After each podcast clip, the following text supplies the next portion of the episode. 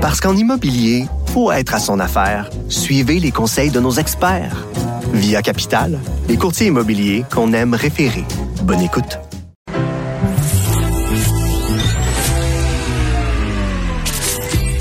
Caroline Saint-Hilaire. Caroline Saint-Hilaire. Un été pas comme les autres. Cube Radio. Effectivement, un été pas comme les autres. Oui, Caroline Saint-Hilaire, en ce beau 27 juillet euh, pluvieux, disons, disons-le franchement.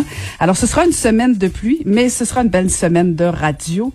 Et euh, quelle fin de semaine, chers amis. C'était, euh, c'était parfois, disons-le franchement, très gênant les images qu'on avait en fin de semaine euh, de certaines personnes qui manifestaient. Je sais pas, je sais pas exactement ce qui se passe.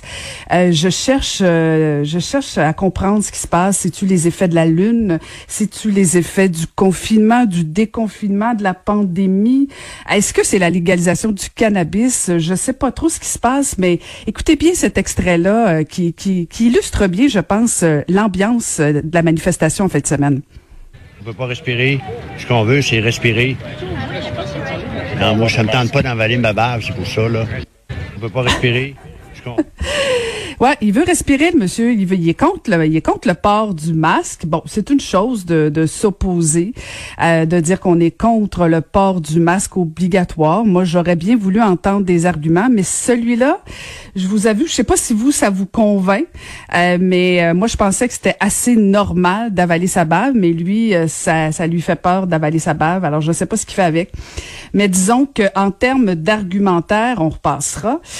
Mais bon, ce sera à suivre, ce sera à suivre. C'était pas une fin de semaine euh, particulièrement gratifiante et particulièrement, je veux saluer Yves Poirier de TVA qui a fait un travail extraordinaire et Karianne Bourassa qui a été, je, je le répète, euh, euh agressée, intimidée par deux covidios, on va les appeler comme ça.